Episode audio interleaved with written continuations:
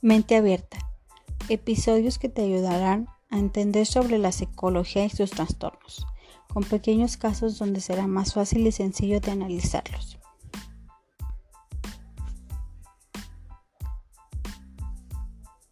La enfermedad de Cupido.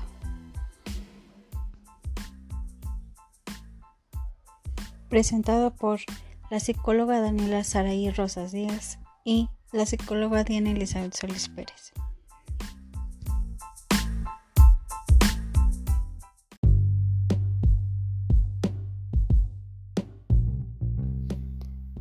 Día tengan todos ustedes.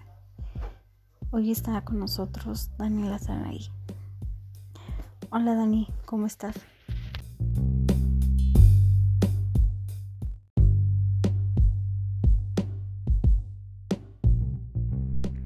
Hola Diana, muy bien, ¿y tú? ¿Cómo estás?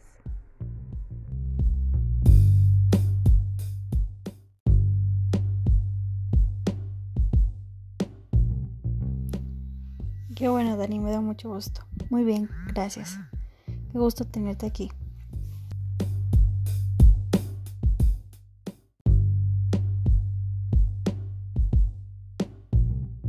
El gusto es mío.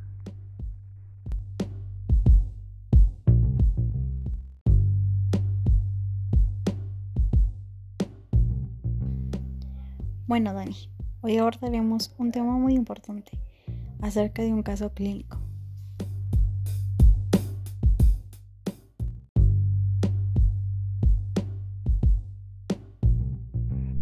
Que nuestra paciente Natasha. Bueno, ella es una mujer inteligente, atractiva, de 90 años, que recientemente acudió a nuestra clínica. Ella nos explicó que un poco después de cumplir los 88 advirtió un cambio, un gran cambio, no un cambio cualquiera, sino un cambio que de verdad le había llamado la atención a ella misma. Natasha nos contó un poco más acerca de pues, su cambio vivido, ¿verdad?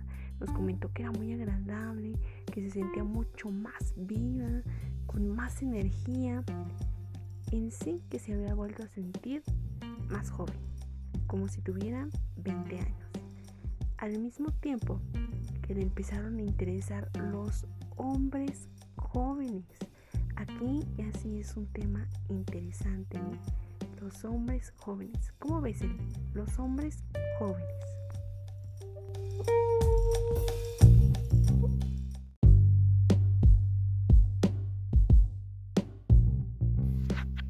Vaya, realmente era un cambio muy radical en Natasha.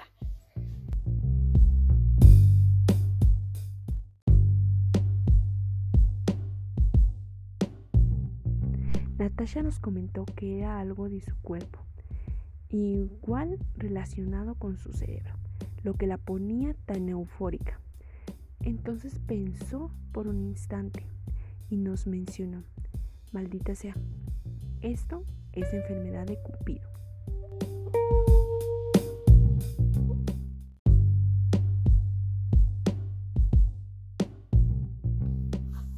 ¿Qué? ¿La enfermedad de Cupido? ¿Cuál es esa?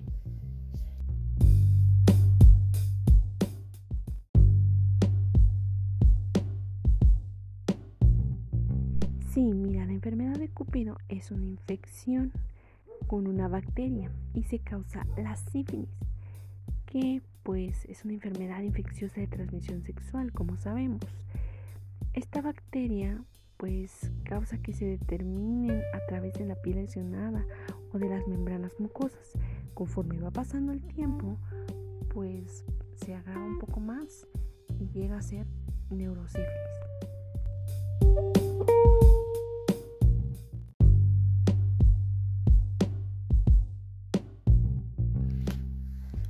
Oh, claro. Sí, sí he escuchado de algunos tipos de neurosífilis. Pero ¿cuáles son los síntomas, Dani?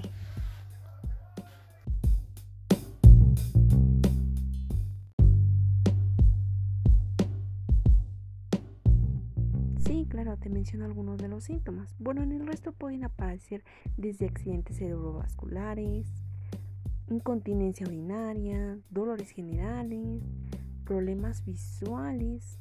También pueden pues presentarse algunos mareos, dolores de cabeza, igual acompañados de convulsiones, ataxia, un poco de vértigo, pueden inclusive tener demencia, cambios de humor y pues inclusive hasta depresión.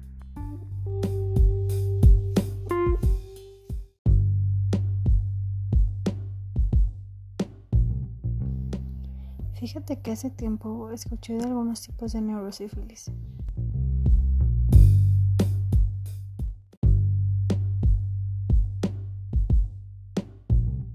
Así, Diana, ¿cómo cuáles serían?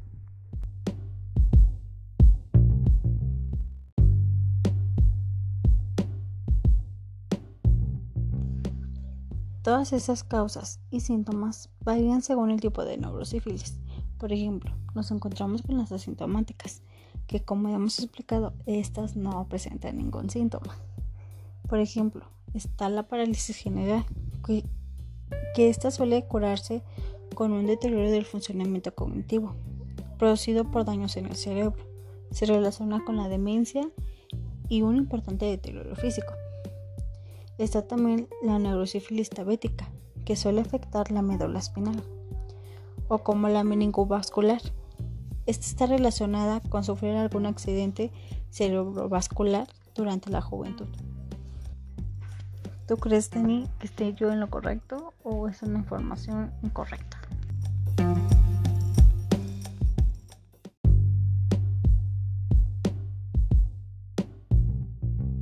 Sí, así es, estás en lo correcto.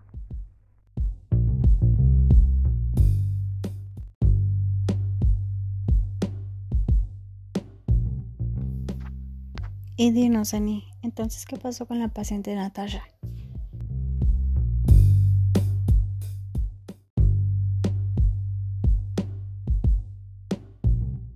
Natasha pensó que lo que tenía era la enfermedad de Cupido, ya que ella estuvo en un bordel de Salónica hace casi 70 años y pues ahí cogió la sífilis.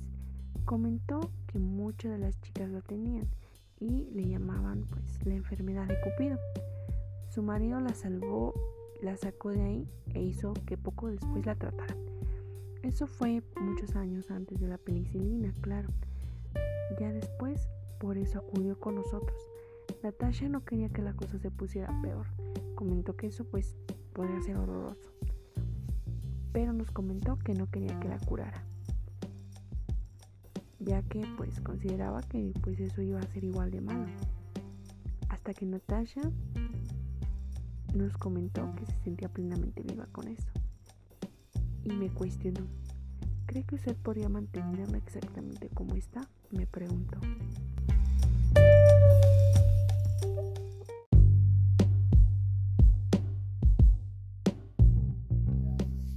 Y entonces, ¿qué fue lo que le ocurrió a Natasha?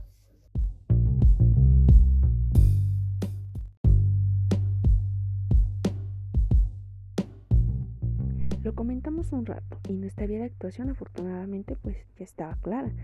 Le comentamos que le habíamos administrado penicilina, que ésta había matado las espiroquetas, pero que nada podía hacer eliminar los cambios cerebrales, ni las desinhibiciones, ya que pues lo que lo habían causado pues eran las espiroquetas.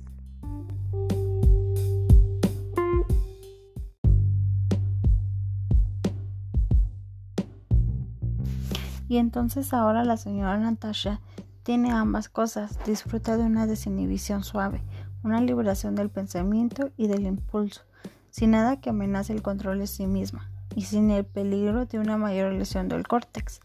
Entonces ahora la señora Natasha alberga la esperanza de vivir hasta los 100 años, reanimada y muy rejuvenecida.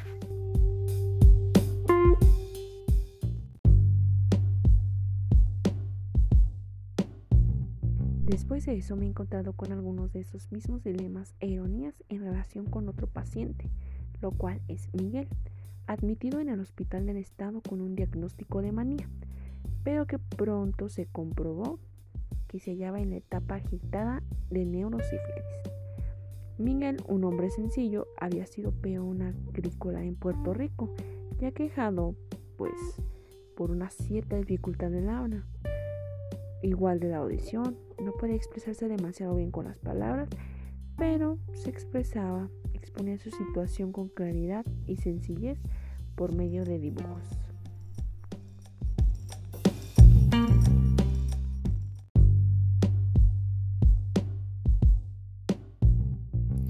Y entonces, según el tipo de neurosífilis, pueden incluir cualquiera de los siguientes síntomas como las anomalías en la forma de caminar o la incapacidad de caminar, problemas para pensar o la poca concentración del paciente.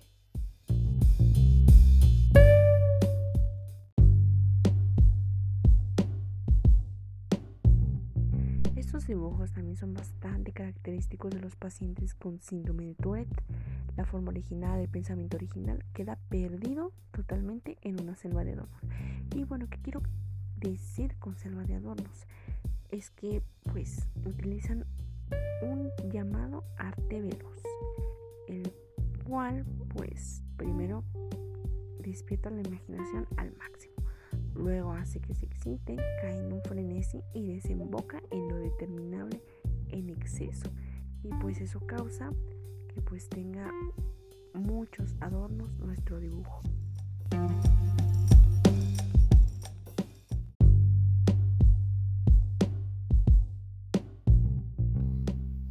Entonces, Dani, el paciente Miguel tenía síntomas del trastorno de Tourette. ¿Podrías mencionar más acerca de este trastorno, por favor?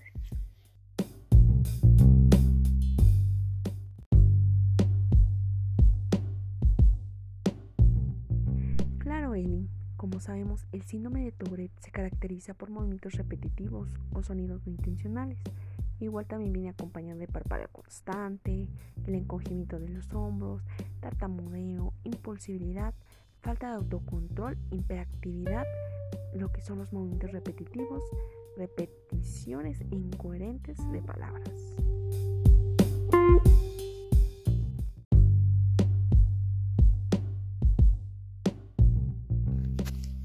Vaya, Dani, ahora con todo esto que comentamos con la neurosífilis y el síndrome de Tourette, podemos analizar que hay una sensación de euforia y de bienestar, a la vez con la que tiene que lidiar el paciente.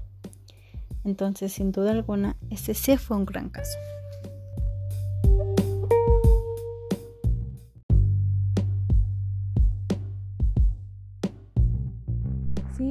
Bueno, hemos llegado a la conclusión de que si nos adentramos aquí en aguas desconocidas, donde pueden cambiar completamente de sentido todas las condiciones habituales, donde una enfermedad puede ser bienestar y normalidad, pero inclusive esta puede demostrar excitación y puede llevarnos a una esclavitud o a una liberación.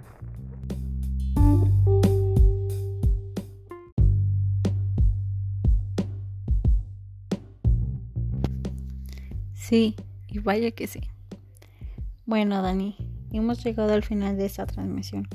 Y bueno, como te comenté al principio, es un placer tenerte aquí y hablarnos acerca de los pacientes, los trastornos, los síntomas que presentan y sobre todo cómo se tiene que lidiar con ellos.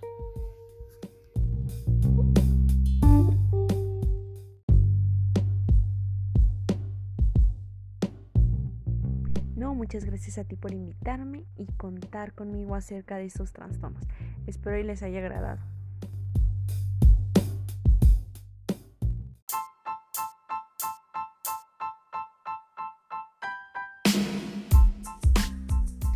Claro que sí, Dani. Nos vemos en la próxima. Y recuerden, la edad no es una barrera, es una limitación que tú pones en tu mente.